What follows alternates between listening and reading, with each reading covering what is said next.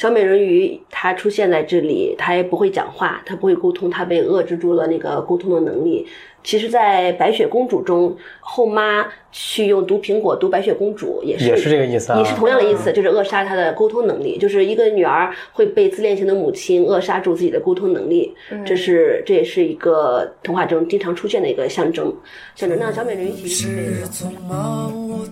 是路上行人神色慌张，我内心冰凉。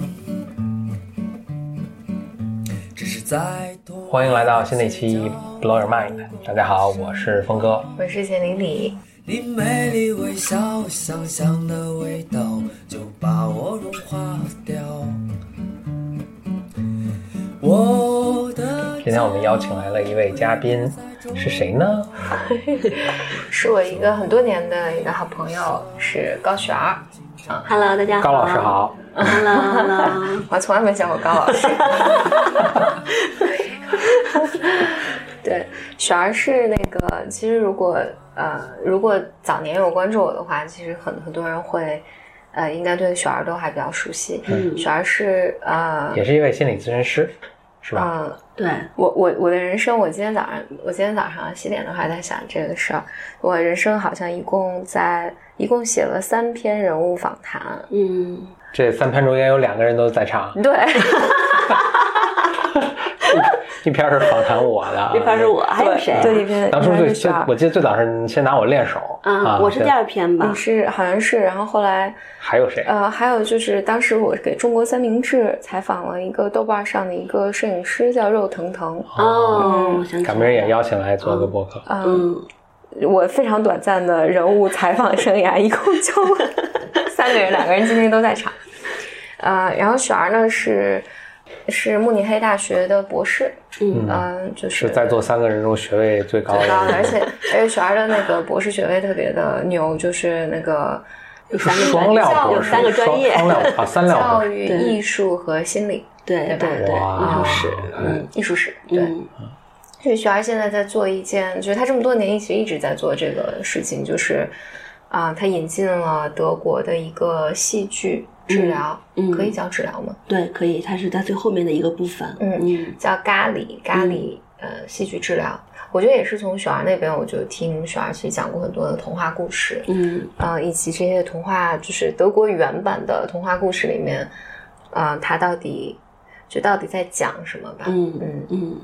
就是童话里面很多的隐喻，嗯，对我也是从这个剧场知道的，嗯，所以今天就是请请了雪儿过来，呃，跟大家聊一聊，嗯。我觉得童话、嗯。女性啊，还有戏剧，嗯嗯。我就是呃前段时间在新市做了一个讲座，就是减薪五周年的时候，嗯，简单心理五周年的时候，对，简单心理五周年，然后在晚上的时候做了一个讲座，就是讲童话的意义。当时我也没有呃特别的去打稿，我就在问现场问观众们，你们想听哪一个童话？然后他们就一个个的提，然后我就讲了这个童话我所知道的它的一些含义啊、隐喻啊什么的。但是我就挺惊讶的，就是很多童话我以为可能大家已经很了解它的背后的意义了，但是当时的反响是大家都哇第一次听到原来是这样的意思，所以我就觉得还挺想再去多讲一讲童话的意义的。嗯嗯你们俩有特别想知道的童话吗？呃，我想知道小蝌蚪找妈妈，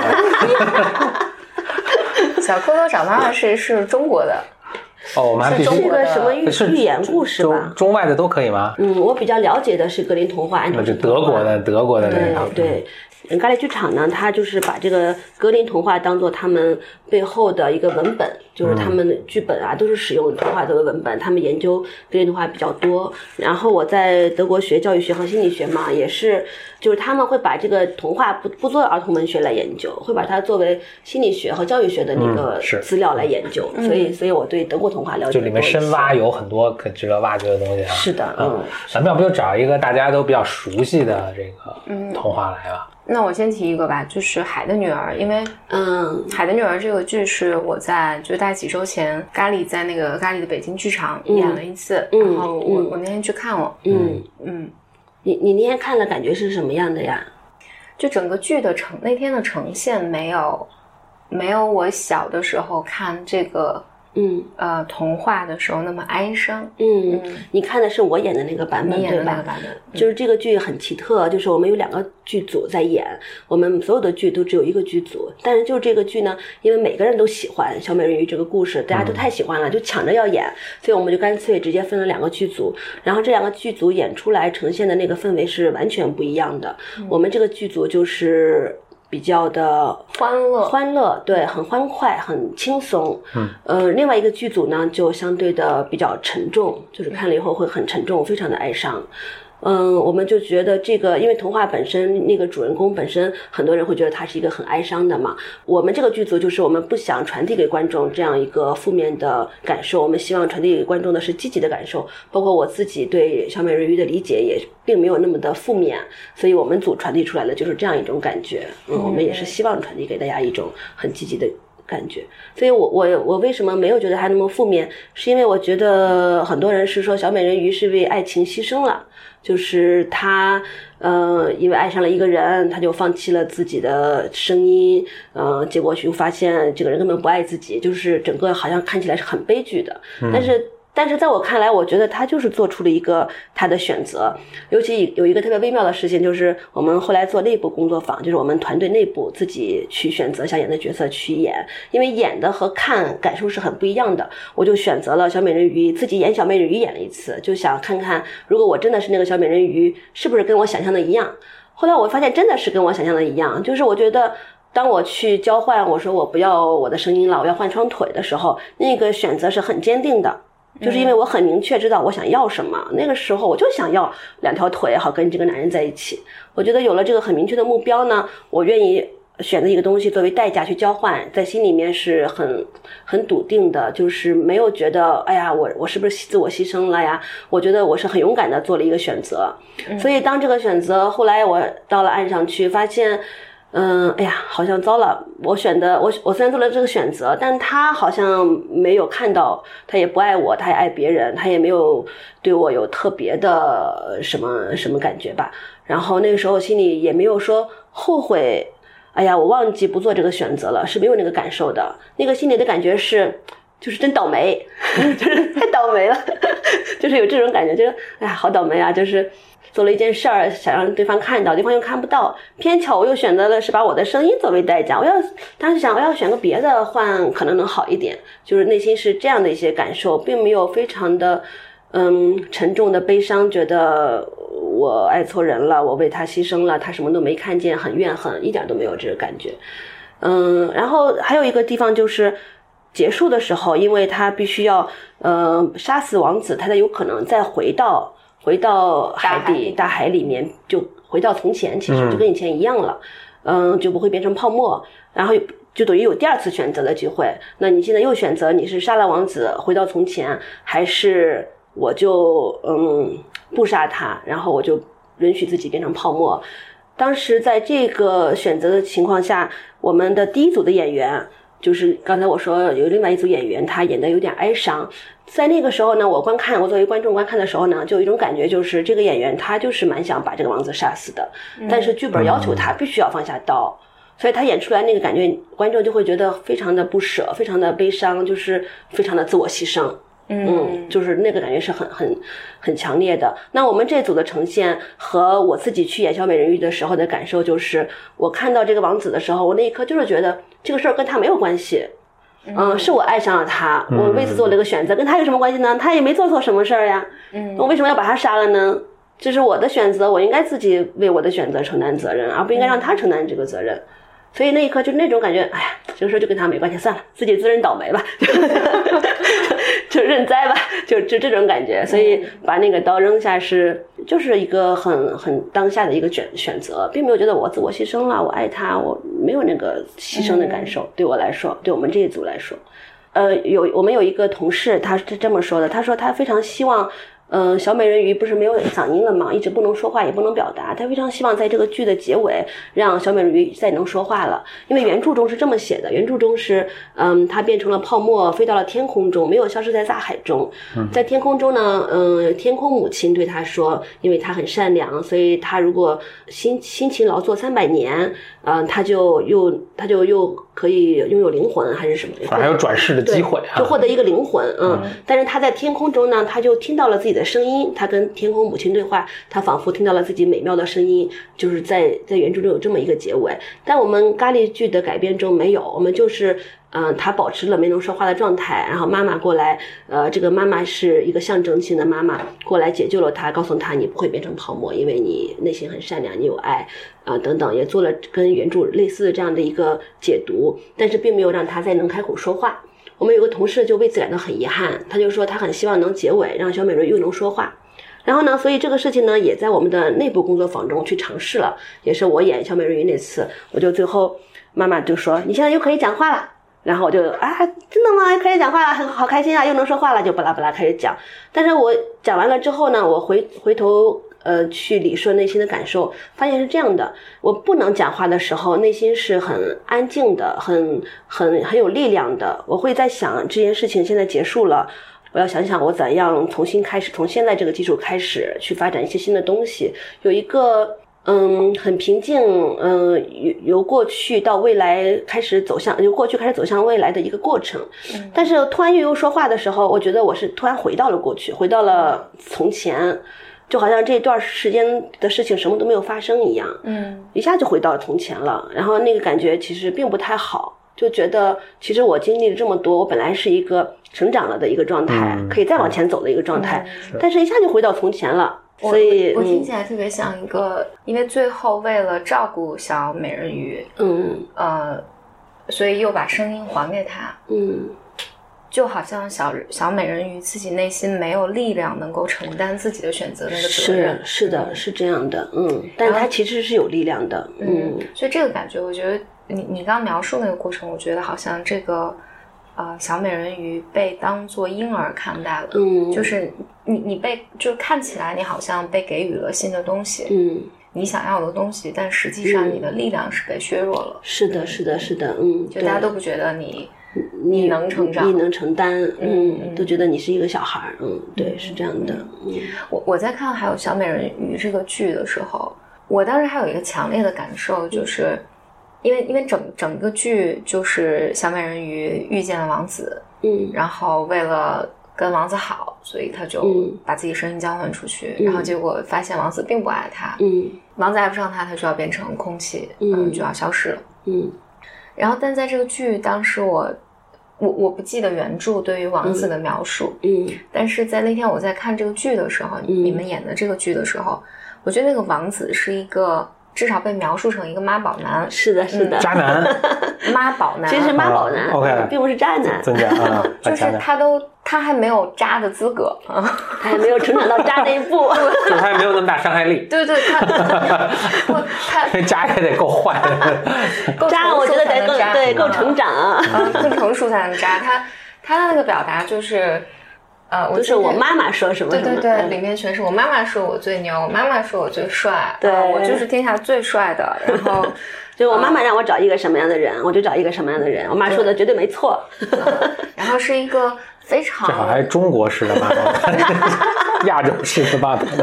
是一个非常非常幼稚的一个形象。嗯，嗯，是，呃这个你你们当这也是有处理啊，因为我记得安徒生童话本身啊，并没有特别刻意去这么塑造这么一个形嗯，象。对，其实咖喱的那个所有的童话剧中，对于男性角色的处理都会偏，嗯、偏没有成长一点，就是偏不成熟一点。嗯嗯，我觉得就是咖喱先生对于男性和女性的理解还是挺挺蛮深的。他他说他有两个原因，第一个原因呢，他觉得在社会上其实男性女女性是不公平的，就是女女性要承担的东西其实是更多的，所以他愿意在剧中把男性的角色都是往更贬低一点去写，比方说国王都很愚蠢，然后王子都很自恋，然后小美人是个妈宝男等等。他觉得他愿意在这个呃童话剧中更多的去呈现女性力量和女性力量的成长等等，这是一个原因。第二个原因呢，就是。就是我就说咖喱先生的理论啊，他也是根深蒂固的认为每一个男人的人生的议题一定是跟自己妈妈有关的，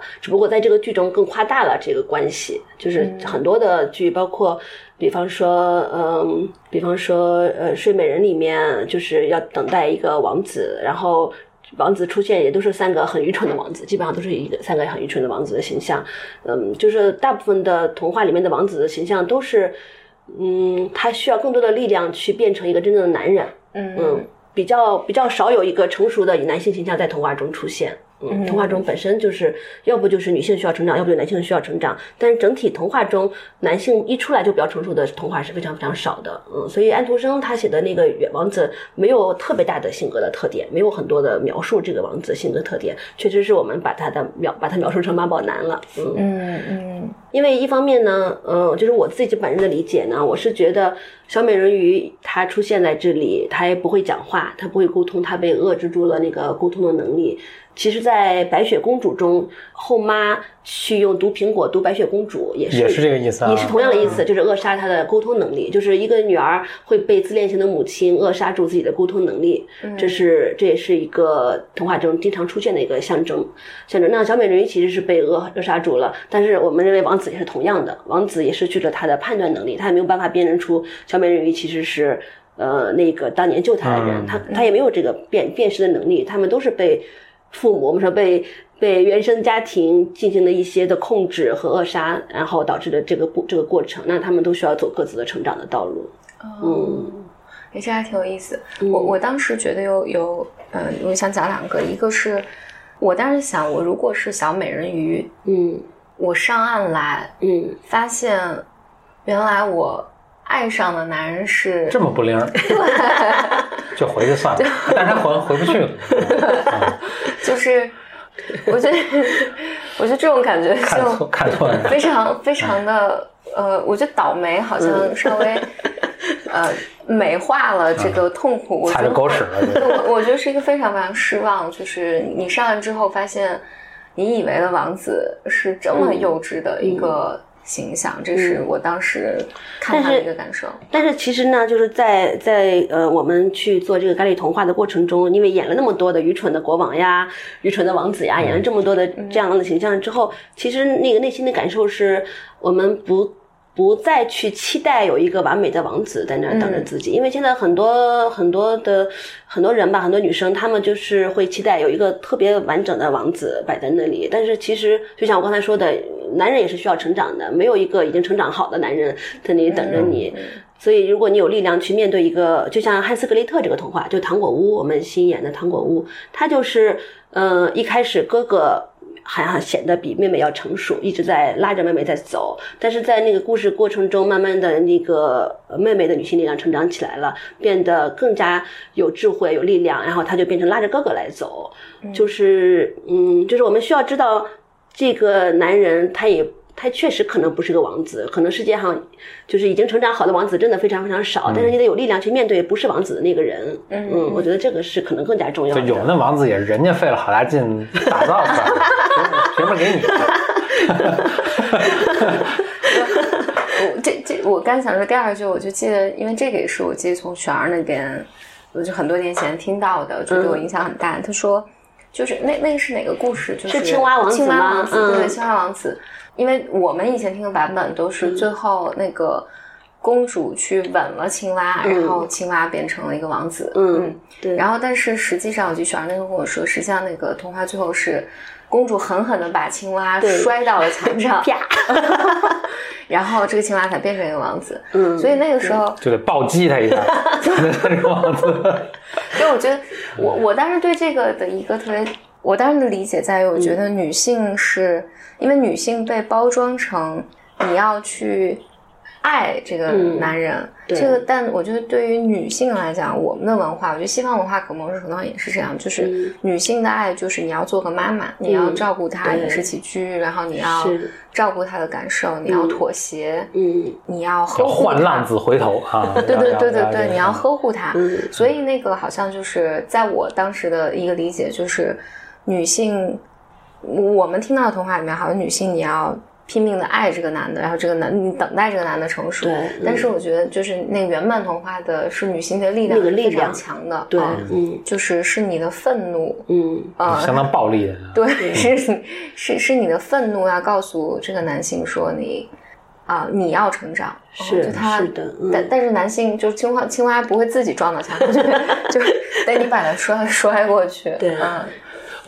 有一个刚才提到一个主题，就是男性一出来都是反正有有明显的缺点，嗯。然后有个成长的过程，而且成长过程中有很大成长，就就女性起了一个很重要的一个角色在里面。嗯。这个在很多童话中都这个主题反复出现，嗯。就是最典型的这个美女与野兽。嗯。就它出来是这个野兽，就不是人都根本啊。是。嗯，我觉得这个特别形象。就我觉得很多男男生在嗯。在碰到女性，在碰到这样女性出现之前，都是很野，不知道自己在干嘛，嗯。嗯，很幼稚。嗯。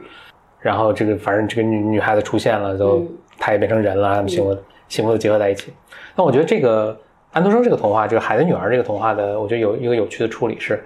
在这里这个男生是实际上他是，就这个女生也没有帮到这个男人，就没有帮助他成熟。对对，但但我觉得很有趣的一个处理是，当这个女生没有帮助到这个男生成熟之后，嗯这个男的当然是就没就什么变化就就没什么就就那样了嘛，嗯就就就就就自暴自弃了，就那样嗯。但这个女生也毁灭了。其实吧，这个我觉得，嗯、我看安徒生童话跟格林童话有一个特别大的区别，嗯，就是安徒生童话的结尾都是相对比较悲惨的，比方说卖火车小卖卖火车小女孩也是。也是一个呃悲剧结尾，但是格林童话呢，它的结尾呢，基本上是一个向上的，有的有的时候是很荒谬、很奇怪的，嗯。硬硬掰着向上，哎对 硬掰着，对，它有一种原始力量，好像这个原始力量砰就冒出来了，好像也不太合逻辑，但它就会出来，就是那样。我觉得这跟故事的那个素材是不一样的，因为格林童话是搜集的。呃呃，民间故事是搜集的更古老的那个文本，所以它里面蕴含的那些原始的那些东西更多，就是人本质的那些象征的意味更多。但安徒生呢，他毕竟是一个作家，然后他是自己去创作的这个东西，他就跟他自身的呃经历是有关系的。那他自己对命运的理解，对他自己对人生、对命运、对当时社会的那个理解会贯彻在里面，所以他的那个呃人物力量的变化没有那么强。就刚才说的这个青蛙王子这个扔的力量，说这个愤怒的力量，其实就在咖喱里面讲的很清楚的一个地方是，每个男人和女人他都。有男性力量和女性力量，嗯，那么就像你说的，我们社会期待爱呀，爱女性要爱呀，要呵护呀，这是我们本来就有的女性力量，嗯，就是女性力量有，比方说照顾别人的睡不醒，有有这个多情种去爱呵护别人的，还有很多沟通的。一些原始的女性力量，本身我们就是天生比较强大，然后社会和家庭成长呢，又这方面又培养的比较好，成长的比较好，但是缺的就是那个愤怒的表达的，然后坚守边界的规则的这些这些男性力量。所以在童话中，通常看到女性力量成长是成长了男性力量，而男性正正相反。就像你说那个野兽，男性一出来都是很粗糙的，为什么粗糙呢？是因为他们天生的那个男性力量就是这些愤怒的、生机勃勃的啊，有点张牙舞爪的，还有那个。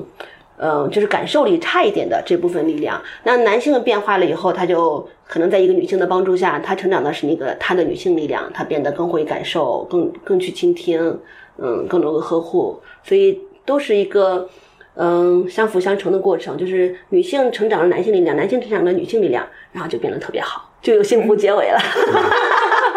说说到幸福结尾，我在读《海的女儿》的时候，嗯我其实是有点诧异她那个结尾的，就她结尾本来这个海的女儿都就变泡沫了，就没有了，嗯。而且他们这个细节我不知道我记得对不对啊？就是他们当时说人鱼嗯。跟人之间的区别，就是人鱼的寿命好像是特别特别长，嗯，三百年。对，但是它没有灵魂，对。它嗯。它消失了就就真消失了。就。真没了。人呢，虽然有各种脆弱啊，生老病死啊，活得也没那么长，很快就衰老，但人有灵魂，是。所以这是一个，嗯。我没琢磨明白它这个后面的寓意是什么，但是我觉得是特别有意义的一个、嗯一个东西。所以其实那个我有一种解读啊，就是说，嗯，小美人鱼她并不是因为爱上了王子呃才叫上岸的，而是她听外婆讲了灵魂这个故事，在我们剧中也会提到一点点，但是我们没有特别扩展这个部分。就是她听奶奶说，这个人有灵魂，嗯他可以其实是更长久的去生活，而而人鱼虽然能活三百年，但是完了就完了。完了就，啊所以他其实渴望这个灵魂，但是但是奶奶告诉他，灵魂要怎么获得呢？灵魂是要一个人爱上你，你才能有灵魂。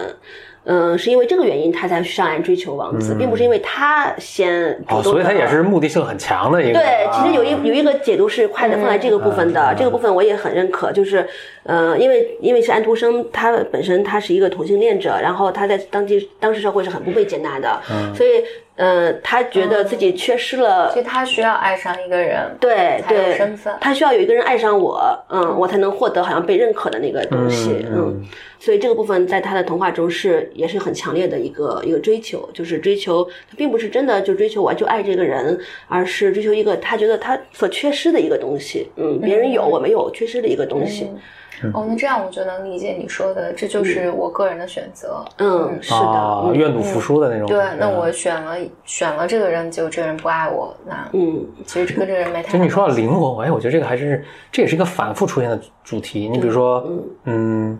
比如匹诺曹，嗯他是个木偶，其实他也聪明能说，就是他被做出来是个木偶的时候，他也聪明能说，还能撒谎，对吧？就是很伶俐。其实你看不除了他身上是木头的以外，嗯他的 AI 很高嘛，那人工智能很高，其实你也不知道，你也就在我看来，其实他跟一个肉身的一个小孩没有什么区别，嗯而且他还不会坏呢，对吧？或者他零件还好好置换，但他就一定说我一定要。变成一个 real boy，我要变成一个真的有灵魂的孩子，我我的理解是这样。嗯然后他就呃上天入海，反正各经历各种苦难，他就变成一个有灵魂的。所以就是灵魂被赋予一个特别重要，至高的一个值得为之牺牲很多追求的这么一个东西。嗯对，嗯，但回到那个就是什么小人鱼，所以当时就是，所以有这么一个一个区别，就是它有没有灵魂啊等等。但是最终它的一个结果是，它都快变成泡沫就没了。嗯哎，突然来了一个神的一个、一个一个角色，说你其实还可以挣出你的灵魂，就是还但是你要付出很大的努力。嗯我记得他当时说是。你只要努力，说人世间每一个孩子的笑声就能把你三百年减去一年，然后每个孩子哭声就什么再加上二十年。嗯。我一听就没戏了，这对那个结尾，我其实也不是很喜欢。就原著中那个结尾，我觉得有点有点补偿性的，就是好像他他没有得到，哎，硬塞把这个，这个使我想起，呃，我们以前上学的时候读那个《窦娥冤》，对《窦娥冤》这个作者是这么评价，就说，就中国其实没有真正意义上的悲剧，嗯最终都会把它挽回回来。嗯所以窦娥虽然被冤死了，但是还是六月雪，还是得以昭雪，嗯还是还魂，什么就是还是坏人都要惩罚，就是并没有真的悲剧啊。嗯就虽然他人生他的他的结尾，就是窦娥这个人的这个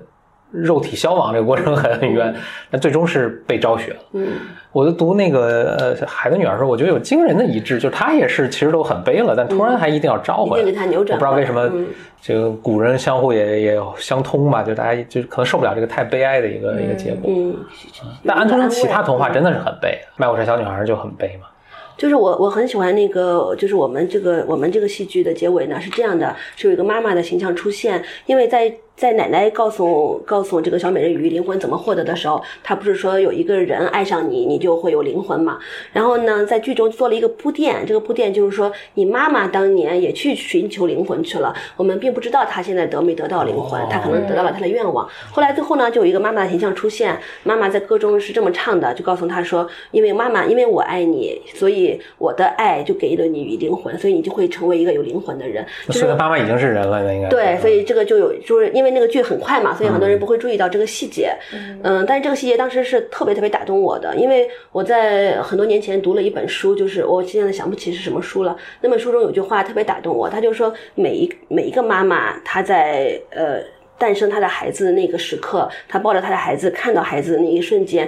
她都是对这个孩子充满爱的。就不管她之后会怎么样，就他对待他会怎么对待这个孩子，但是她一定有一个时刻，他是爱这个孩子的。然后我就，然后再根据我们的那个剧那个结尾，我就会觉得，就那一个时刻就是赋予这个孩子灵魂的那个时刻。所以当时我就结合了我当时特别感动我的这个话和我们剧的结尾，我就觉得是特别有力量。那个力量就在于说我我自己，因为。因为曾经获得过母亲给我的这个爱，就是不管这个爱我现在还能不能感知到，但是我其实是有，我是带着这个爱诞生的在世界上，所以我就其实能够战胜很多的困难，就是不管我遇到什么事儿，我其实内心内心是有个力量的，我就觉得这个力量就是就是像那个灵魂的力量一样，就是我内心有一个。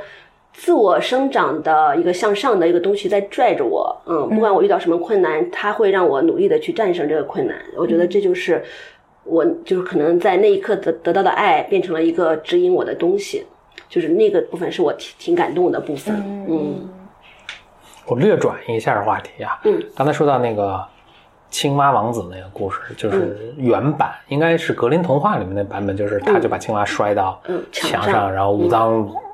肠子都流出来了，然后就变成王子，有这么血腥吗？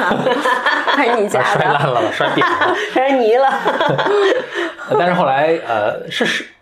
不知道什么时候啊，我我猜可能就近五十年，他就给改成一个 PG 十三版本，就是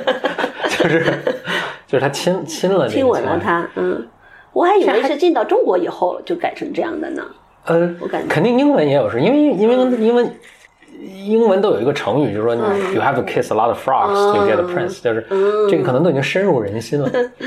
就是你要你通过亲吻这个青蛙来把它变成王子。那我在想，就是比如格林童话大概是两百年前，差不多一百五十年前这么嗯，两百多就开始。年前吧，啊。两百年。就到现在，为什么反而在那个时候，在我们看起来那是一个更更可能相对更野蛮的一个社会，然后可能对女性其实的压迫是更大的一个社会，其实反而能容忍女性的，甚至在鼓励，我觉得女性的这种力量，暴力的这个呃表现，反而到现近现代变成一个更温和。的。我觉得对男性也是这样，甚至就是对男性的呃的试图的，我觉得改造是更大的，就是让男性的这种整个野性的这种东西是，比如现在特别流行的一个词叫做 toxic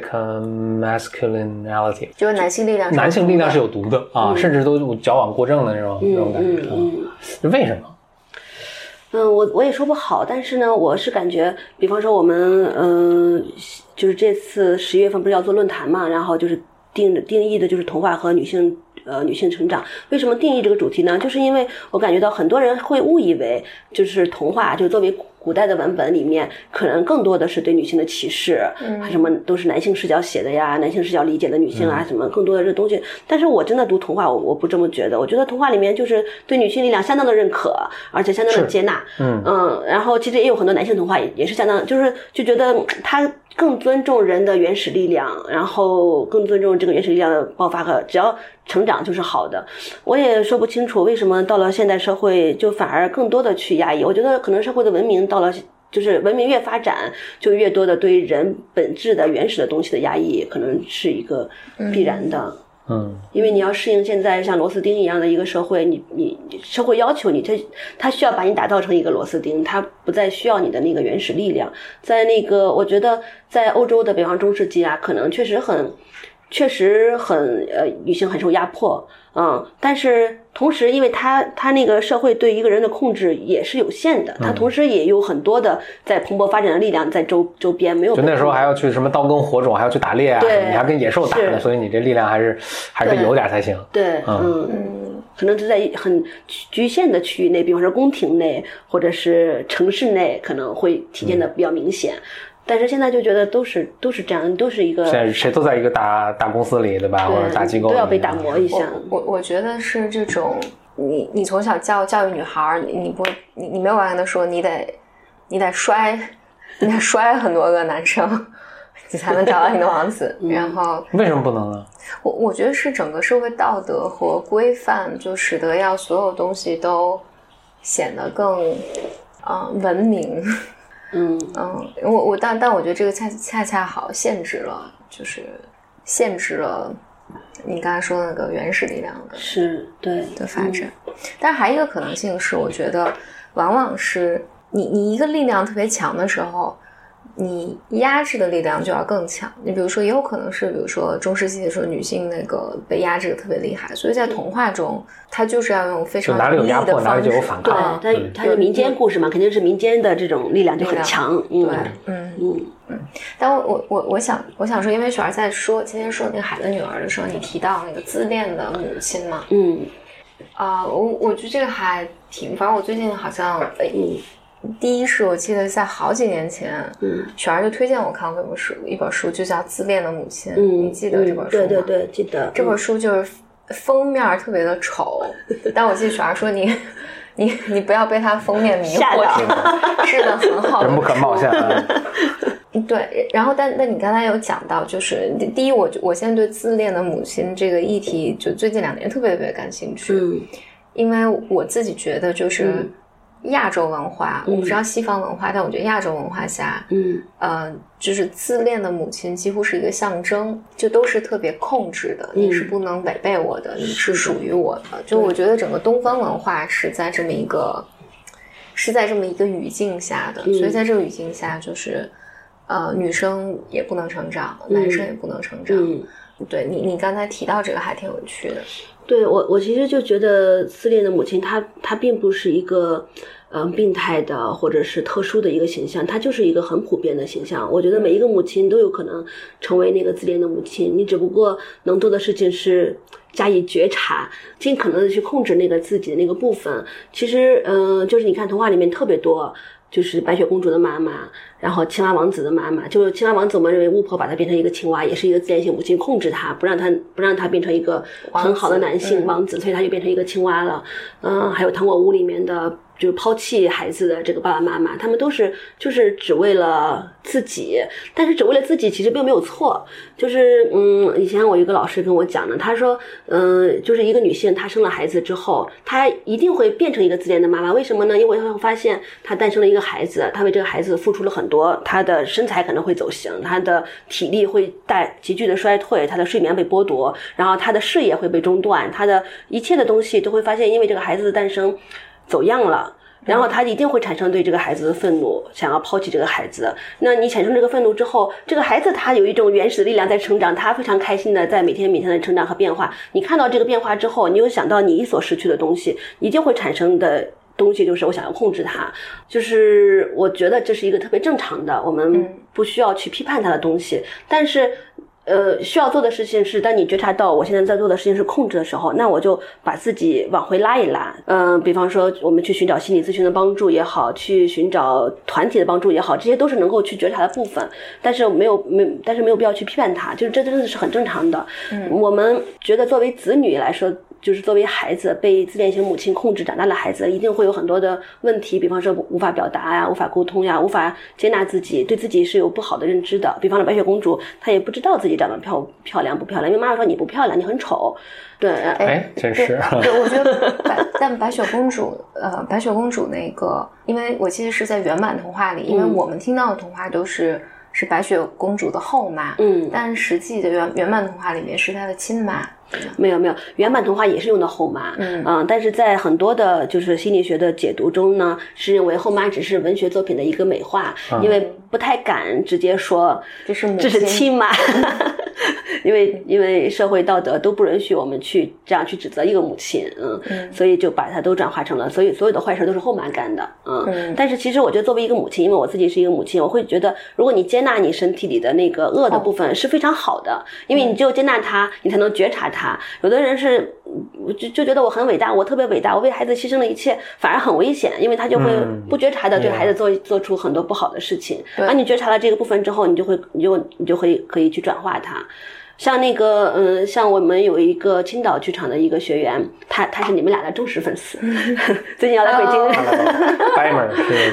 他叫 Bella。然后呢，他就是说呢，嗯，在他演自己去演白雪公主的过程中，就发现，嗯、越演越有力量。他的他没有办法改变他的母亲，但是他越来越有力量，就是 OK，我的母亲就这样，我也不去跟他去进行争更多的争斗了，我能够现在变成我自己，就是这个力量是很，我觉得特对于孩子来说是特别好的，对于呃母亲来说。真的，我觉得如果是你要是养一个女儿的话，每每一个母亲都会遭遇到说，我越来越衰老，我的女儿越来越漂亮，这个这是一个人生不可避免的一个命题。所以我觉得每一个母亲都有可能成为自恋型母亲，都想控制，我就是不希望看到她对我就是不希望看到她一天比一天美，我一天比一天丑，嗯嗯是很正常的。所以母亲我们没法改，我觉得是没法去改变她，也不能去指责她，但是。白雪公主自己可以成长，嗯，她自己可以学会去面对这些，嗯。因为她有一天也会也可能会成为那个自恋的母亲，嗯，嗯。上上周就是上上个周五，我正好去那个国欧戏剧场，因为他们上演了一部话剧叫《晚安妈妈》，呃，是一个美国作家写的，他就讲他那个剧很有意思，就是整一个剧就是女儿，呃，已经四十多岁了，嗯。嗯，然后他跟他妈妈说，嗯我计划在两个小时之后自杀，所以这两个小时就是我要跟你道别，嗯呃，我来安排你，你后面你的人生要怎么过，然后嗯我我要搞清楚在我人生中发生了什么。嗯呃，所以那天就讨论很多很多，就是母女关系的问题。嗯。然后由此，当时鼓楼西剧场的公众号还发了一个丹麦作家，一个女作家写的，嗯。她应该写了一个半自传体小说，在丹麦一共可能四百万人口，可能卖了二十万册，就是一个嗯。非常非常畅销的书。嗯。然后她整体那个那个呃那个女作家写的，就说，她说我的妈妈嫉妒我，嗯。嗯，是的，而这个话题是没有人谈论的，嗯。嗯，不会有人去讨论的嗯。一个、一个问题。嗯。他说：“我并不知道他为什么嫉妒我，我并不知道我的妈妈为什么嫉妒我，我也不知道他为什么这么对待我，但我知道他在内心是对我有恨的，有恨意的。嗯，我觉得这个是妈妈们就特别不能不能面对的，对，不能面对嗯。这个部分，嗯。嗯，呃，但你刚才说，就在童话里面，当比如说后妈要拿毒苹果去毒白雪公主，所以白雪公主就不能说话了。嗯海的女儿也是，嗯就交换的是你的声音。是。为为什么都是声音和表达呢？嗯，就是就是那个表达，就是白雪公主中有这么几个象征的意味。你看，呃，首先白雪公主一开始让呃不是后妈让猎人去杀白雪公主，说你杀了她，把她的肝和肺带给我。然后肝和肺呢，肝是排毒的一个器官，所以肝是象征着辨别。辨别能力，然后肺呢是呼吸，就是呼吸一呼一吸，我们也认为它是沟通的一个象征。还有后来后妈拿了三个东西来读它，先是读梳子嘛，梳子就是在头脑上的，跟肝是一个意意思，就是辨别能力。然后那个腰带也是勒紧了，没法呼吸，也是沟通。到最后毒苹果直接噎住了，就是他其实就是在辨别和沟通两个方面去控制孩子。所以一个一个自恋型妈妈，如果她她变成了一个无法控制自己的自恋型妈妈，她对孩子的控制通常就是在扼杀你的辨别能力。比方说，一个孩子她很漂亮，我怎么样让她让她这个漂亮让我不感到嫉妒？就是我告诉你，你其实不漂亮，而她也自我认知啊，我其实真的不漂亮。那即使她外表再再好看，我也不会嫉妒她了，因为她自己不知道。嗯，他可能自我非常，他可能很自卑，他觉得我就是长得很丑，我我我穿衣服很难看，嗯，我很胖等等，所以扼杀扼杀住这个辨别能力、自我认知能力是一个很常用的手段，就是这些都是无意识去做的。嗯嗯然后呃，沟通能力就是因为如果你一旦你可以很好的跟别人去沟通，你其实自我认知一定是可以很好的建构的，就是因为别人也像你的镜子嘛，我们去沟通也是在不断的去交换呃对彼此的认知的过程，所以把孩子的沟通能力压制住也是。控制型父母常做的一个事情，我们通常就是看到，嗯，就是爸妈会特别干涉孩子的沟通方式，比方说，嗯，跟阿姨打招呼，嗯，你怎么这么没有礼貌呀？然后就是特别小的一些事情，就是父母就总是在干涉孩子的去去沟通的方式，没有办法让他去用他自己的方式去做，嗯，就是就是父母要展示我比你强，然后父母要展示你其实什么都不懂，我最懂，然后这些都是是我的，对对，这些都是爸妈无法面对自己的自己的衰老或者自己的衰退，或者无法面对自己的后代比自己更强，或者是就是很嫉妒自己的后代走的路比自己更顺利，然后所无意识做的很多的举动。嗯嗯我读呃这个白雪公主啊，我、嗯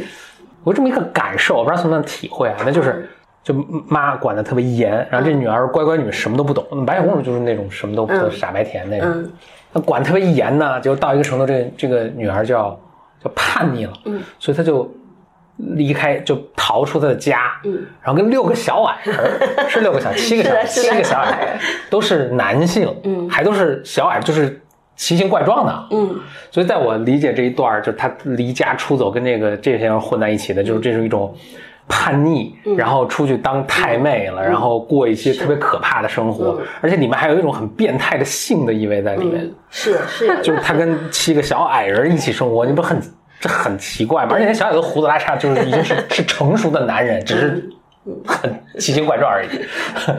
经历这么一番之后，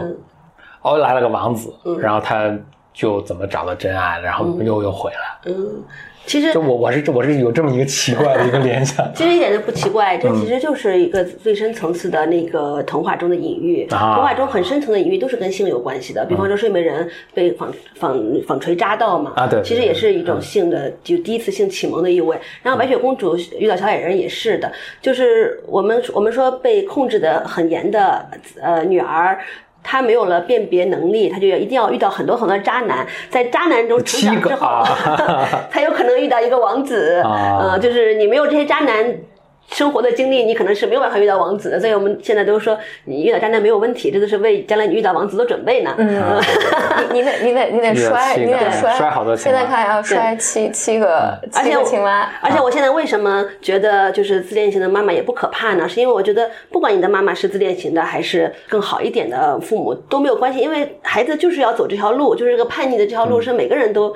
都必经之路的，就是像那个嗯，《海的海的女儿》里面，呃，就是海巫师这个角色，就是会对、啊会会告诉他，就是其实在，在那个在我们的剧本中啊，你交换药水之前，就是你喝下去你就没有声音了，你就有腿了。嗯但是这个巫师是告诉他的，说说你要小心哦，你上去以后那个人可必定爱上你，就是他都他有很多暗示性的语言告诉他。啊但是海的女儿，我就要我就要，我现在我就是要这条腿，我就是不要声音，就是嗯、哪怕。你告诉他，你你给他做了很多准备，让让他知道辨别渣男还是王子，他没用还是要走这条路，就这条路是很必然的。但我觉得白雪公主就是一个比较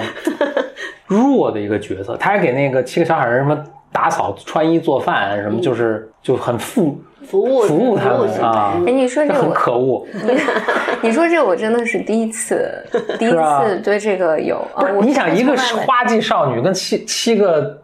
老爷们儿一起，你不觉得很奇怪吗？我我我我小时候听这个故事的时候，我我我觉得就是七个小矮人儿，就七个小朋友每天排排坐，然后每天扛着锄头 出去种看那你看那田，然后迪士尼动画，七个人都胡子拉碴的、嗯啊，是，但其实是嗯，在七个那个大叔，七个变态大叔，其实那个王子，王子出现了以后，王子怎么救了公主呢？王子是把她摇晃，就是他不是棺材要把它弄成马嘛，结果就晃来晃去，晃来晃去，那个苹果就掉出来了是。其实这个摇晃在德语中本身摇晃就是一个性的意思，就是我们说我们摇晃一个人，车震那种。嗯，对啊，就摇晃嘛，就是它本身就意味着性性的关系，所以最后最后我们说那个公主她成长起来的一个力量。嗯，他最后不是也跟王子一起商量怎么把后妈给干掉嘛？然后让啊这我都不知道，没看到这个。这我也不知道。他们就是商一起商量说，想了一个办法，就是呃给给后妈准备了一双有魔法的舞鞋，然后他们举办婚礼的时候呢，邀请妈妈来，然后给她穿上这双舞鞋，因为她很爱美嘛，她看这双鞋很美，肯定会穿。一穿上呢，她又被这个魔法困住了，她就一直跳舞跳到死，就停不下来了。哦所以最后就跟那个一双红舞鞋那个故事对，有他最后结尾其实这样的，嗯，他其实是。呃，公主也成长起来了，跟王子一起商量了一个对付妈的办法，嗯然后 对，所以我们就说，其实，呃，性的关系是可以帮助一个女人成长的，就是在这个故事中隐喻是有这么一个部分的，它就帮助她成长成一个成熟的女人，然后她就从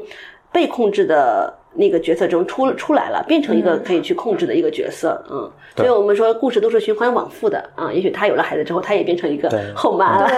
啊，那你你包括性的那个，就是那个那小美人鱼喝那个东西，它长出嗯腿，对这是一个很明显的是性的，因为你看人鱼是没有对，嗯，什么没有那器官的，没有那没有，他需要腿是为了是为了能够发生性关系。对对对对对，是有腿之后才有就第一性征嘛，是啊，叫什么？啊？是就是它才这是一个性从一个小女孩变到一个女人的一个过渡的一个嗯啊过程，所以她要喝这药丸。对，那我们在那啊个导演在给我们导戏的时候，我们因为德国的那个麦克老师来，我们正好排这个戏，他还给我们导了一下。导了以后，一个他提示了一个很重要的情节，就是小美人鱼喝完药水之后，不是腿就我们那个画面感是设计的是里面穿了裤子，外面的裙子，海巫师帮她脱下来，就露出了两条腿，是这么设计的。然后露出两条腿之后，小美人鱼就要开始尝试走路，然后就很疼。然后但是一开始我们就是普通的演了演，然后导演就跟我们说，这里一定要演得非常非常的痛苦，就是你走第一步。然后他当时给我们的指指示就是，你可以想象这是你的第一次，你第一次的时候，第第一次那个发生对，第，一次被撕裂的感受。他说那个腿被撕裂，其实那是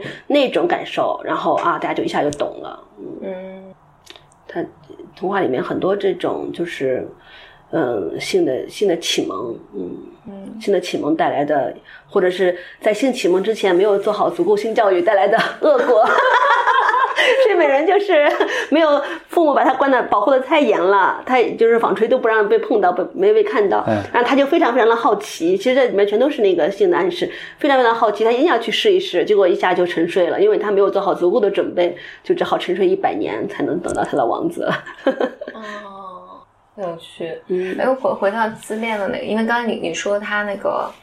嗯，等于母亲杀掉的是你的呃，对对自我的认知，嗯还有呃沟沟通能力嘛。嗯我其实之前我一直的，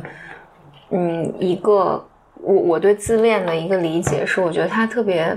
否认你的感受。嗯我一直觉得否认的是感受，嗯否认的就是就举非常简单的例子，嗯就是我觉得你冷，嗯嗯嗯，你现在就是冷，嗯。你是热还是冷，就是我是听不见的，嗯。就是我觉得你冷，你就是冷，嗯。我觉得你喜欢这个，嗯。啊、你就得喜欢这个。嗯，好像那个否认是，但你刚才说是沟通和认知，我觉得对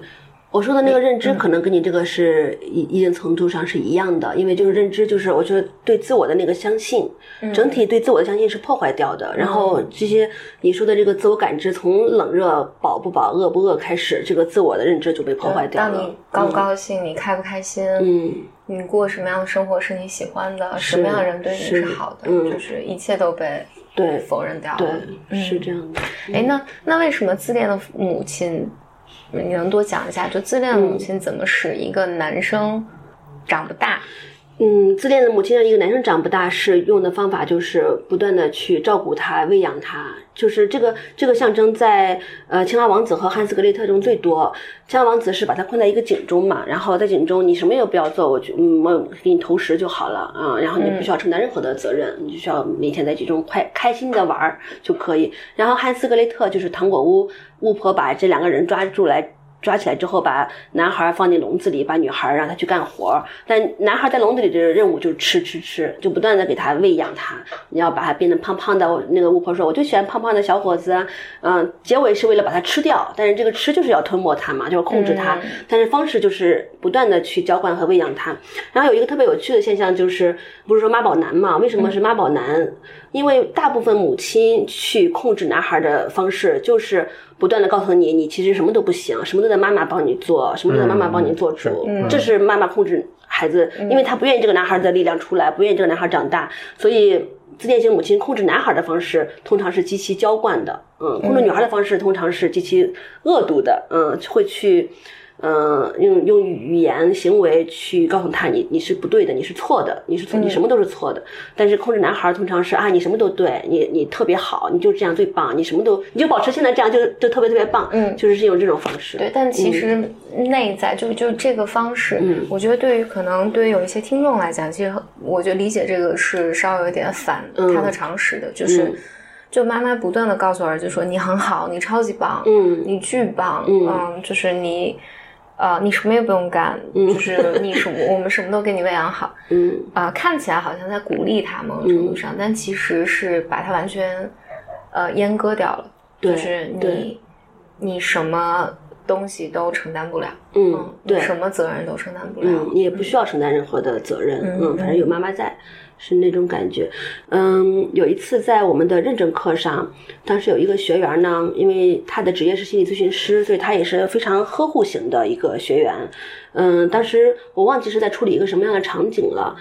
嗯，当时有一个男学员，他应该就是让很多人想要去呵护他，去帮助他。当时那个老师就说了一句话，他说：“嗯，女性们，你们都要小心，当你们在尝试现在去给予这个男生呵护的时候，可能你们潜意识里是想把他变成一只青蛙。”然后但是这句话，嗯，我们就是男生那你能你能变成青蛙，还能变回来，这是 能变七十二变。就是其实也挺绕的，是感觉好像是挺对挺违背那个常识，但是就是你自己想想，好像是那个道理。就是我自己，因为我是儿，我的孩子是一个儿子嘛，我就会发现我不由自主的就会那样去跟他说，就是你好棒呀，你好厉害。就是我现在有意识去觉察，去控制自己的这类语言行为方式，他就会他就会更多的为自己感到骄傲。他完成一件事情的时候，当我做很多事情，当我说很多这样的话的时候，他就不再去做什么了，他觉得他已经很棒了。刚才咱们说到那个一些戏剧啊什么，我觉得前面好像没有没没太多介绍这个这是咖喱戏剧是怎么一个一个事情啊？我们高老师来给介绍一下。嗯，嗯，就是咖喱戏剧，他呃，我接触他已经二十年了。我现在昨天还跟一个朋友聊起这件事情，自己觉得哎呀，时间好漫长。嗯，它特别的丰富，它。它是一个剧场，首先，剧场里面有对外售票的话剧、儿童剧啊、成人、成人面向成人的话剧啊等等。但是它背后有一套非常强大的那个理论体系。这个理论体系呢，让这个剧场呢不仅有话剧本身，还有就是戏剧应用、戏剧治疗、戏剧教育等等，面向儿童的儿童戏剧，可面向成人的戏剧治疗。这样很丰富的内容，它这个背后的理论体系，我觉得，嗯，最好的一个部分，它有很多呀。最好的一个部分就是，呃，一个是它非常接纳人的阴暗面儿，就是我觉得我自从在咖喱戏剧里浸泡了之后，我对我自己和对身边的人的那个容忍度高了非常非常多，因为就是每种力量，比方说愤怒。嗯，愤怒的力量，我们有时候会压抑它，但是其实它有很积极的正面力量。使用了它之后，会带来很多东西。比方说，嗯，很很闷骚，就是比方说骚浪剑，其实我们大部分人就 大部分人就被闷骚了嘛，就闷起来就就不敢不敢展现了嘛。但是你其实你认认知了这个骚浪剑的正确的去表达它的方式，然后你会发现它是一个特别有用的力量。嗯，就是我在咖喱剧场里面，我我觉得最有收获的就是这部分，就是。嗯，你在我们我们给你个机会，给你个舞台，你在这舞台上呢，你去练习这些你平时不敢用的力量，因为你刚一开始练的时候，肯定那个度是把握不太好的。那你在舞台上这个地方比较安全，你练一练之后，你在生活中你就能很正常的去使用这些力量了。这是我觉得特别好的一个东西。所以在咖喱的剧场中没有专业演员，因为我们认为专业演员呢，他有的时候受了更更多那个技巧的学习以后，他其实是没有办法调动心理的力力量的，他用的都是技巧。身肢体的技巧，那是不好的演员。好的演员肯定还是还是好的演员，还当然还有更差的演员，就是连技巧都没有。这是我看好多电视剧得到的感觉。是的，是这样的。所以我们现在也是呃演了多了以后，就看电视剧什么，特别喜欢评价他们的演技。我都不用演剧，我都看都评价，我这太差了。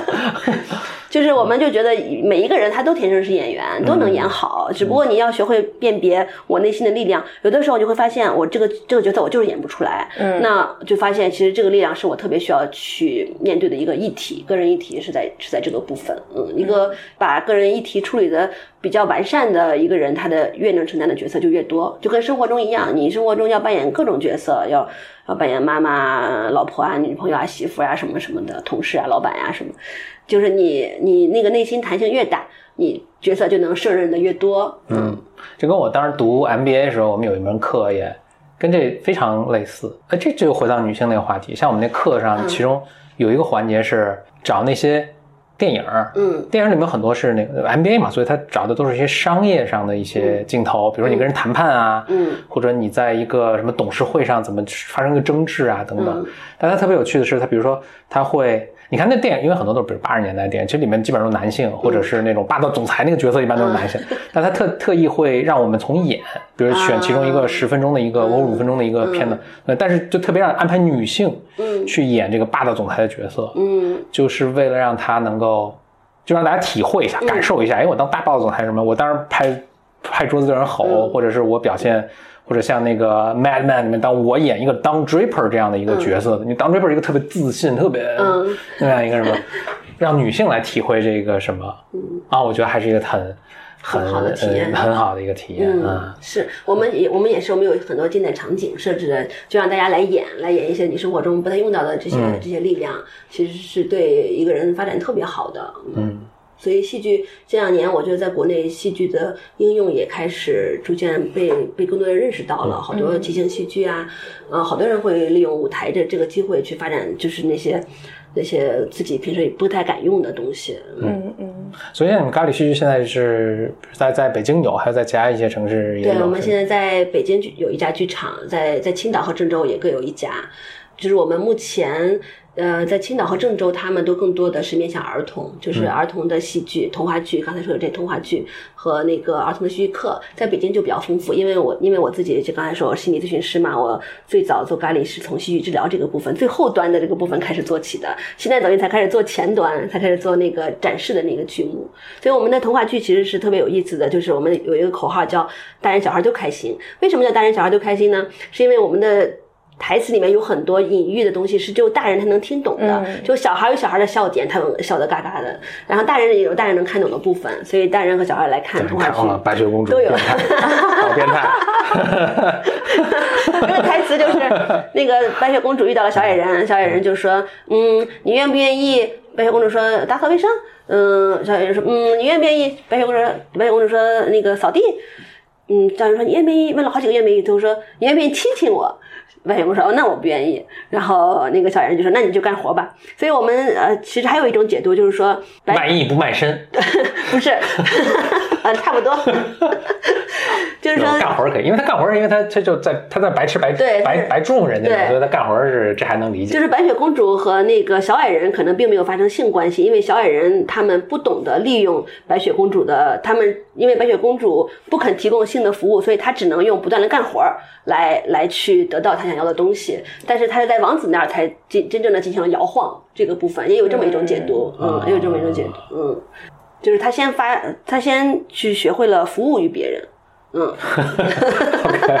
然后才拥有了另外一种力量。哎，那正好说到童话这个，我我继续继续深挖一下，我听过这么一个说法，大家知道，就这个童话故事或者天下讲故事啊，它有这么一个说法，就说有一个。Hero's Journey，一个英雄之路，什么英雄？反正刚开始过一平静的生活，后来受到一个什么召唤，然后披荆斩棘，最后几乎挂掉，然后他又复活，然后一下把这个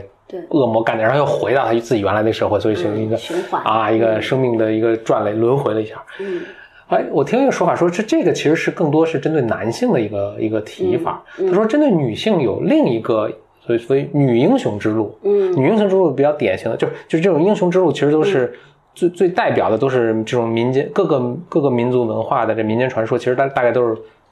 follow，都是跟随这么一个路数啊。嗯。但他说女英雄呢，有个女英雄之路，其实跟男英雄是有区别的。什么区别？他说最典型的呢是美女与野兽。嗯。就女性的这个。我首先我说啊，我不是赞同啊，就听这么说法。嗯，女 贴心关系，贴心关系，我只是听来的，跟大家做个学术上的讨论。就女性的这个是她的这个英雄之旅，女英雄之旅其实要在于驯化一个男性，或者帮助一个男性去成长。嗯，啊，这是他一个实现的一个，这是他的一个轮回。嗯，啊，然后我们其实是确实能看到很多故事是是至少在这个主题上变化的，比如《海的女儿》，我觉得是。它是没成功那的一种变化。狮子王里面就是，狮子王里面也是那个女性也是做这个角色。然后你说那个青蛙王子其实也是，嗯啊，就女性用自己的力量把一个男性给，呃，都把青蛙变成王子了，把野兽变成王子，反正都是往王子那方向。但是这只是一部分呀，你那你比方说蓝胡子国王，不就是女王把国王给干掉了吗？就直接杀掉了，然后他就成为一个女王了，就是并不是驯化，而是直接。直接压压倒于他，这是一样的吗？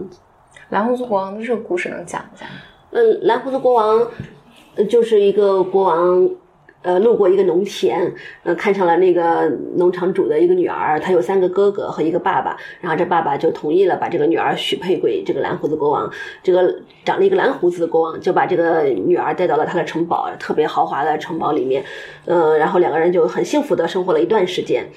呃，一段时间之后呢，蓝胡子国王就说：“我得出去办事儿了。”嗯，这是咱们城堡的所有的钥匙，其他都是其他的钥匙都是灰头土脸的普通钥匙，但就有一把特别好看的金色钥匙呢。这个国王就告诉他说：“这把钥匙是最小的那个房间，你千万不能开，别的你都可以开，就这个不能开。”然后就走了。走了之后，那肯定就很好奇嘛。那你特意说了，就所以这个女王就去去打开了这个钥匙，打开这个门，一打开以后，里面是一个很恐怖的那个血泊的、充满尸体的女女性尸体的房间，都是流着血。都是他以前的老婆，应该对是，然后他就非常恐怖，非常那个害怕，所以他就把这个钥匙就就一慌神就掉到了那个地上，就沾上了血血迹。然后后来那个蓝胡子国王回来之后，就一看就就有沾了血嘛，就知道你肯定去过了，就说那你既然你跟我以前的老婆一样，你们都就都不能那个控控制住自己的好奇心，所以我现在要把你杀掉。就以前那些老婆看来也是这样被杀掉的，我要把你杀掉。然后呢，这个女儿她就这个女王她就说，那你能不能再给我五分钟的时间，我要做死之前的祈祷。然后国王就说那好吧。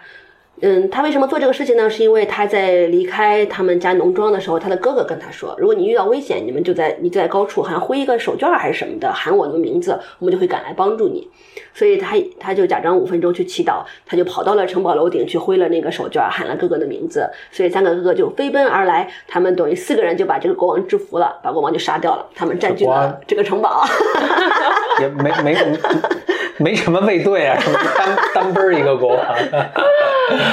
其实就刚才你你那个问题，就是其实，在咖喱的解读里面呢，他认为女性的那个成长之路，大部分是要激活男性力量，嗯。就是说他可能我觉得是不是驯化一个男性啊，或者干掉一个男性啊，可能意味差不多，都是嗯，其实是自身获得了这个男性的力量，嗯，可能女性就会得到一个就变成一个英雄，就会就会成长的特别快，我之所以对这个问题很感兴趣，是因为我觉得，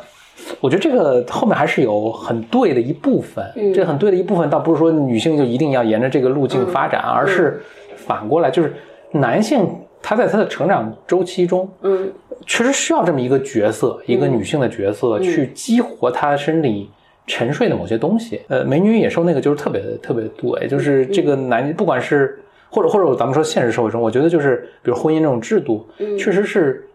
激活男性很多，让他变得成熟，让他知道责任的，更不要说以后养育孩子啊什么，就让他激活他对责任的是。勇于担当啊，这种认可的这一部分，这其实是他 identity 中特别重要的一部分。但是他如果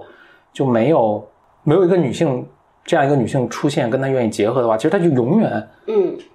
就就就就那个就是野兽的那个样子。嗯。就有一个特别有名的那个，就是叫 Gilgamesh 的那个故事啊，其实其中就这是个史诗巨著了，但其中有一个小片段是这样，就是城外有个野人，嗯。这个力大无穷，然后这这一个半人半神的那么一个人啊，就但是他在他城外城城其实是一个象征文明嘛，所以他在外面是个野人，嗯。就就就让人们很害怕嘛，他不敢出城啊什么的，然后就破坏庄稼什么的，嗯。大家就去把他驯化，嗯。他们就派出了一个。呃，其实是派了个妓女去，应该是，嗯然后就去见到这个野人，然后他们结合，就这个人就驯化了，就跟这妓女回到城里来。嗯嗯我觉得这是一个特别具有象征意义的一个东西，嗯。就是你不去这么去，比如说是性，可能这是性啊，就是，但它后面代表很多东西啊，代表这个，因为性就直接意味着，比如说孩子啊、责任啊嗯什么这样，你要养活这个女性啊，等至少在那个社社会，就你要用这种东西去驯化它，它才能把它的力量拿回来，比如说造福这个社会啊，或者为为自己，哪怕就是说为自己的这个事情来有方向性的去付出努力，否则它就在外面什么毁坏庄稼，这么说我觉得特有趣，就是刚才我不是提到说性是让一个女性成长的一个、一个东西嘛？那其实反过来对男性也是一样的，嗯。嗯，因为你想想，我觉得性在以前是可能更具有更强烈象征意义的一个东西，因为你在以前社会中，你不成家是没有性的，嗯，是的，至少没有合法的这种被社会认可的，就是你成熟的一个标志。对对对，你必须得成家了，嗯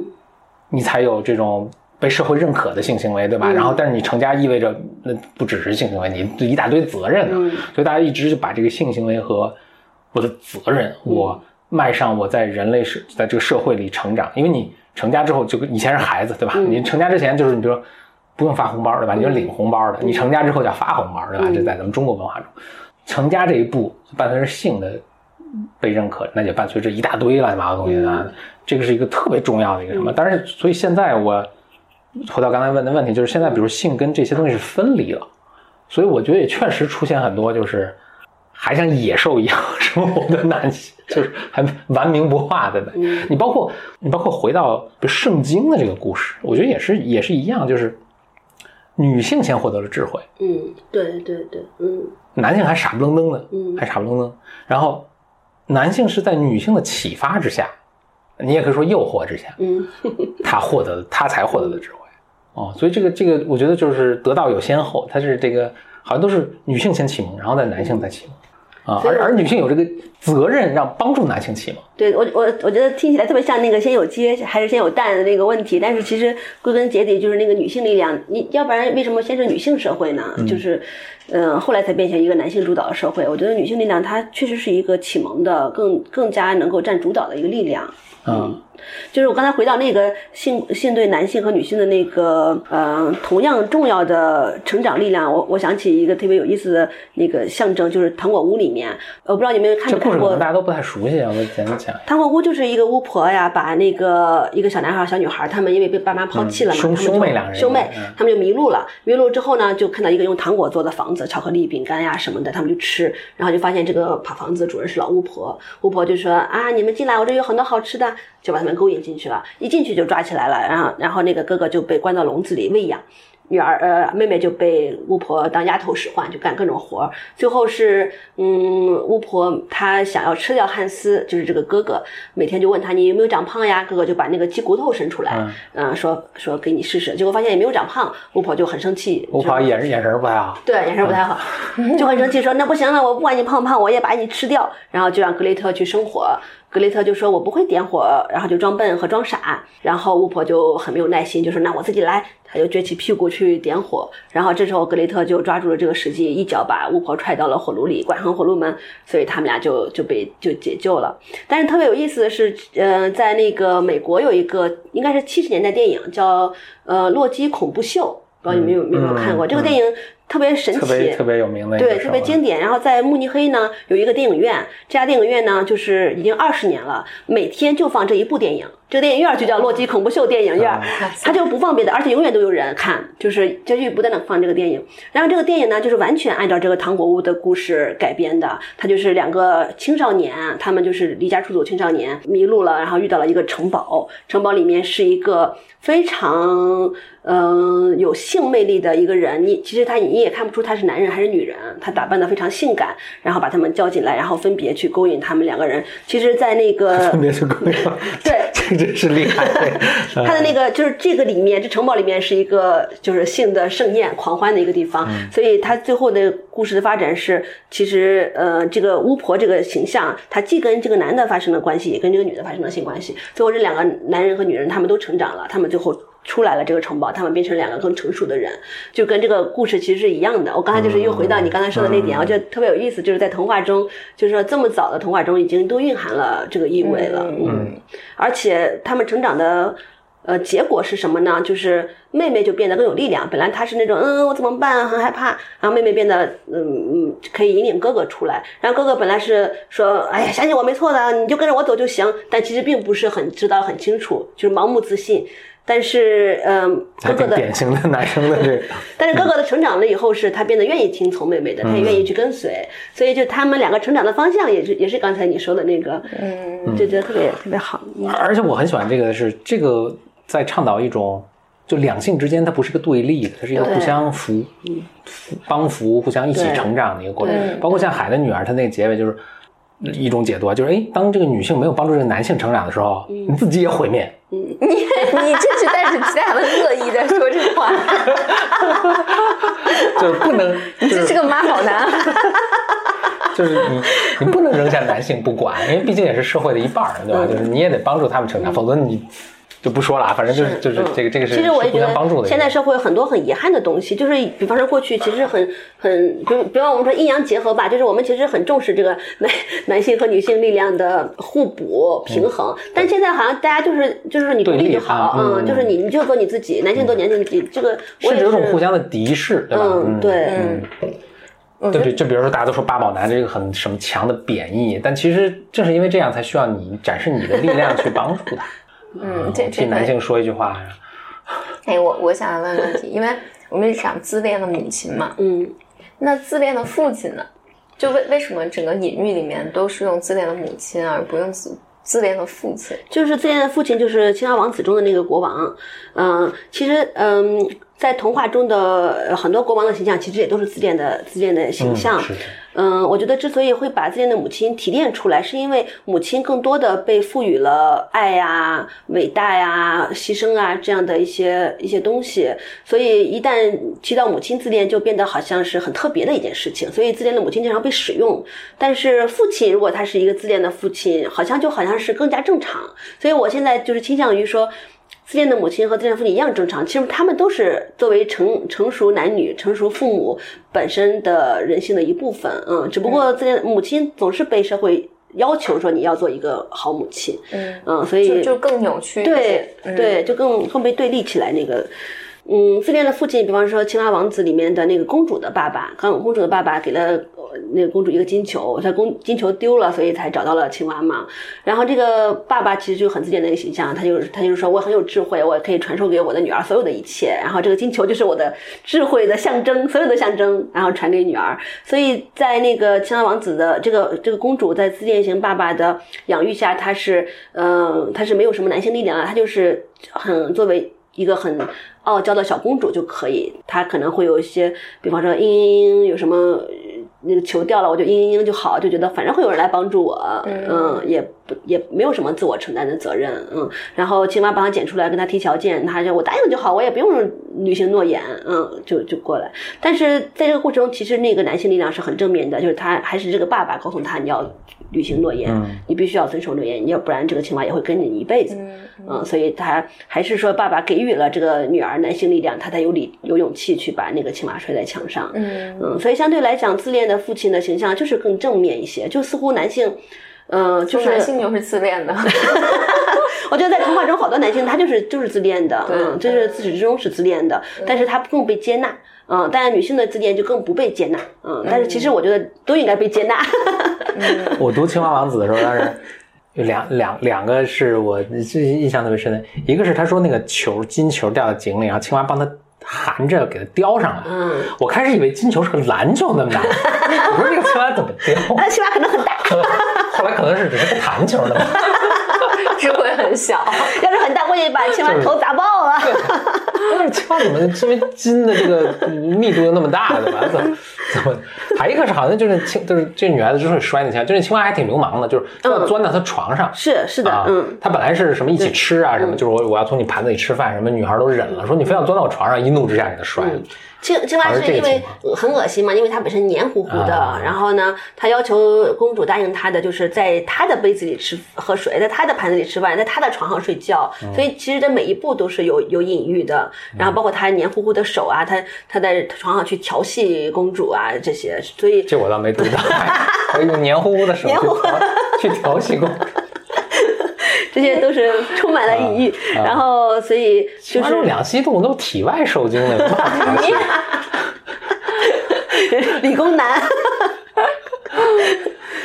所以，所以那个，呃，那个公主就是就是，其实当时，嗯、我们的剧本里面，我也我这个我也不确定原本里面有没有这句话了啊。那个我们的剧本里面，公主是也是。呃，觉得可以接受青蛙的，那你我既然答应你嘛，那我就可以给你做这些，但是你得有礼貌一些，你得就有礼、啊有礼仪一些。啊但是青蛙就是完全不顾这些礼仪，他就想得到他想要的啊、所以才会被摔。所以就是就是说，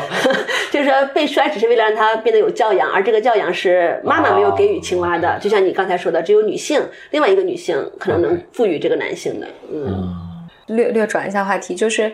因因为这个问题是上周五在那个我在那个剧场那个活动的时候，就是有另外一个导演问的问题，他就说，呃，为什么母女关系这么的特别？嗯。就是好像一旦谈到自恋的母亲，然后母亲对于女儿的嫉妒，嗯，但实际上他的他对儿子是可能也是嫉妒，但是是另外一个是不一样的。表达。嗯、他就说为什么？那比如说母子关系或父女关系、父子关系，嗯。就当我们来讲母女关系的时候，往往就是都是特别纠缠的母女关系，嗯。但好像没有什么纠缠的父子关系。有、哦很多啊都有都有，嗯嗯，我我其实觉得母女关系、父子、父女和母女，其实这我在我看来啊，这四类关系是同等的，就是嗯各有各的那个与生俱来要发生的纠缠，都是都是有的。所以你你比方说，我恰好养育了一个儿子，那我跟我的儿子之间就发生一定会发生与生俱来的母母子之间的关系。如果我恰好是一个女儿，那么发生的就是母女关系。我觉得都是同样重要的，都是不可避免的。可能我自己感觉啊，就是因为女性本身在在成长的道路上，在现在当下就是更加追求自我成长，也更加呃去更多的去表达，所以就是母女关系这个主题就会比较多的去浮现。哎，嗯你跟你跟我当时回答的 一模一样。都是咨询师。我我我当时差不多，就知道我当时想表达就是，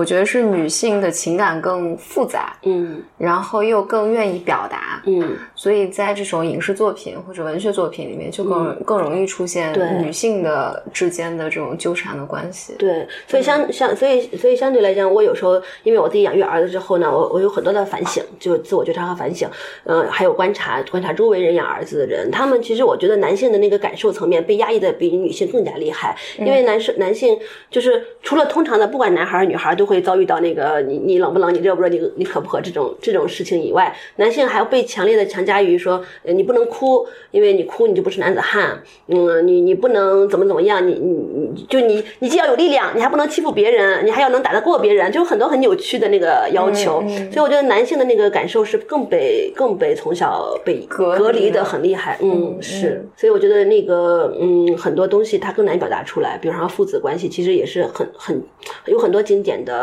名著或者是神话是父子关系的，但是并不是特别多的，跟母女跟母女关系相比，并不是现在特别多的进入到人们的视野。嗯。嗯嗯嗯，那父子关系大概是什么样的？因为我我的幻想里面，我觉得这种，因为父子关系更不容易呈现一种纠缠，我觉得父子关系好像在我的心里面是更爆裂的，要不然就彼此不说话了，嗯。就都扭头走了，嗯，就是这个张力可能很大，但是它不像女性那种要扭缠在一起。父子关系神话传说我没想到，但是我推荐两个近代的文文嗯。影视作品啊，是你比如首先看那个《你教父一》，就是讲父子的，那最终是一个我拒绝我成为我父亲那样的人，到最终我救我父亲，到最终我变成我父亲一样的一个人，我认可嗯。我父亲当年做的这些牺牲啊等等，这个很典型。还有一个就是《星球大战》，就第一部《星球大战》，实际上它叫《星球大战四》，就四四到四五六吧，这个嗯。它整个也是杨年年轻的呃 Skywalker，他就他父亲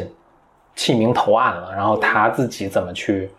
跟父亲去，就他自己面临同样的诱惑，然后跟父亲站在对立面，然后到火拼，到父亲把他几乎是杀了，嗯到最后他要去干他父亲，到最后他父亲其实又弃暗投明过来把他救了，这么一个过程。嗯我我我觉得那个就是那个神话故事里面，就是俄狄浦斯就是挺典型的嘛，嗯就是是反正呃，我感觉父子关系更多的就是就是一个。要不就是就是，呃，舍我怎么说那个话，就是要不就留我，要不就留你，两个人只能留一个，这种你死我活的，啊对必须你死我活的争斗，嗯，必须死一个。那母女也差不多嘛，不都是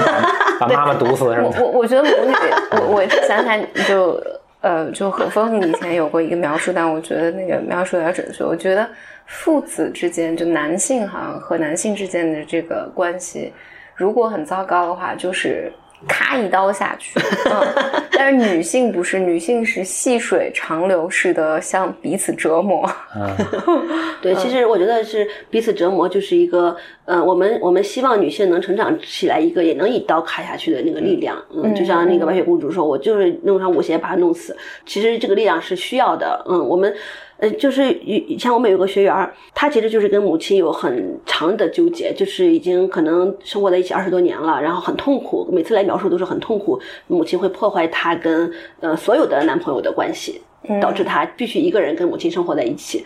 但是呢，他来来我们这儿演演了一个演了一个场景，就是那个格雷特把巫婆踢到火炉里那个场景，他几乎是真的带着真实情感的满腔的愤怒，就把那个巫婆踢到了火炉里。我们当时为了保护那个演巫婆的人，还给那个巫婆弄了两面人墙，啊、就是他把这个巫婆踢到了这个人墙做的火炉里面，然后他自己感到。情感上得到了极大的宣泄，嗯、我们就是都看到了他其实，在生活中就是需要这个力量，把他的母亲踢到火炉里就好。但是她自己表达说她就是做不到，嗯，所以我我们内心是很渴望女性能成成长出那个力量来，但是可能这个这就是男性力量嘛，我觉得。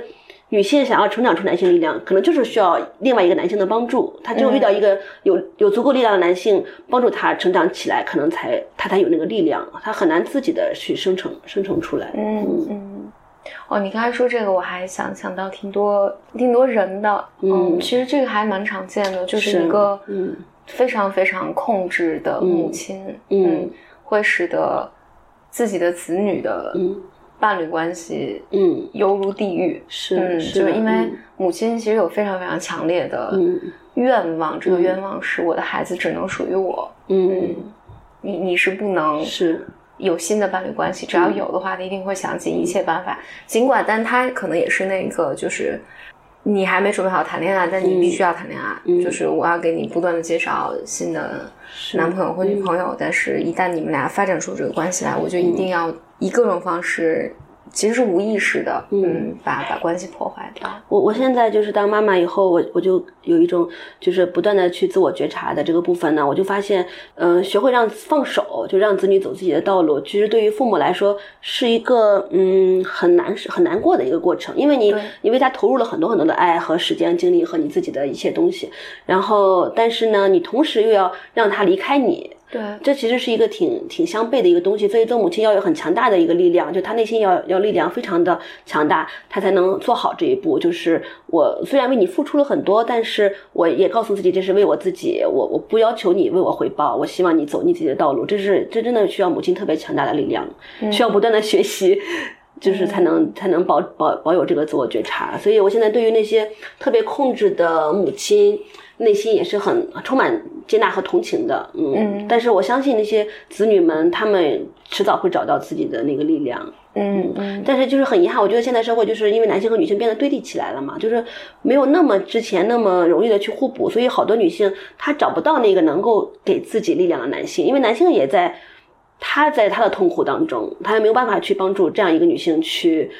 去从他的母亲那个控制中出来，所以现在能够互相帮助的男性和女性，我感觉越来越少了。嗯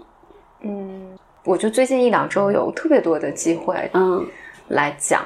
嗯，和父母之间的关系，就突然不知道为什么就就就不断在讲。我我觉得在这过程中，我有强烈的感受，就是我觉得我现在觉得父母的伟大之处，就是你明知道孩子长大是要杀掉你的，嗯。就是，我觉得这个杀掉不只是他从精神层面对你失望，或你要对他失望，嗯。嗯，包括你要呃让他离开，嗯，意味着你要不断的怎么讲呢？处理，其实很很大程度处理丧失，丧失，对，处理这个丧失，同时你还要允许这个孩子不断的攻击你，嗯，但这个攻击不是。它不是攻攻击你的，嗯，它就是，它就就是我们的这个编码的一部分，对，嗯，就是孩子必须要，他这个力量必须要杀掉，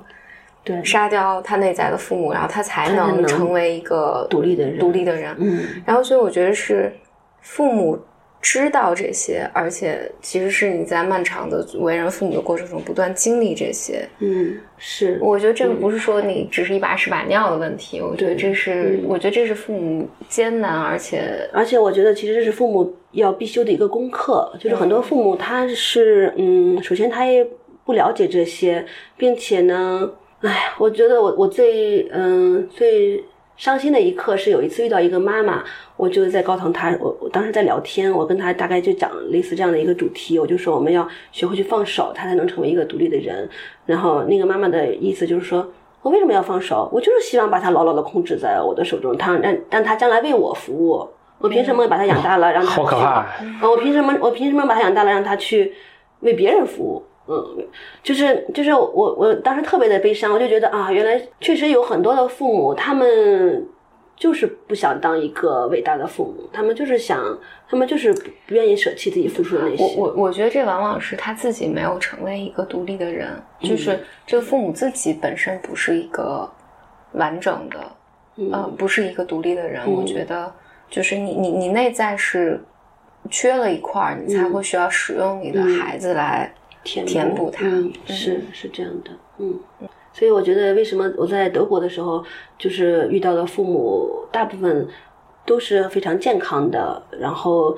呃能够特别会懂得如何让孩子放手，能够去从开始就把自己的那个内心的那个边界感做得非常好，就是。这样一个，就是因为我觉得他们的父母在，就是在可能在六七十年代的年轻人就已经经历了我们是是正好是我们现在的年轻人所经历的东西。他们那时候在努力成为自己，努力的去独立，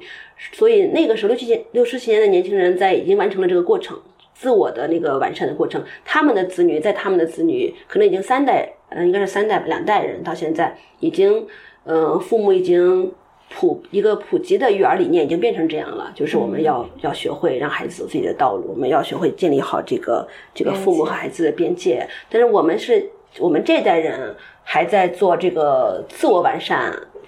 成为自己的这个路，所以可能只有少数的家庭现在能够有意识的去做让孩子成为自己的这件事情吧。嗯但这个我觉得本身它某种程度上它也是反人性的，嗯，非常烦。我觉得做父母是个非常应该是个非常非常反人性的一个 工作。所以，但是，但是，成为父母又是每个人的一个人性的要求、追求，就是到了一定年龄之后，你就会想说，嗯，你因为你面对自己的衰老和丧失，你会希望有一个人把你的把你延续下去，然后，所以本身想要一个孩子，可能就是一个延续自己的一个愿望。初始有这么一个愿望，所以你延续出来之后，你又发现他要做他自己，确实是嗯又跟你没啥关系。人生就是很拧很拧巴。对，嗯，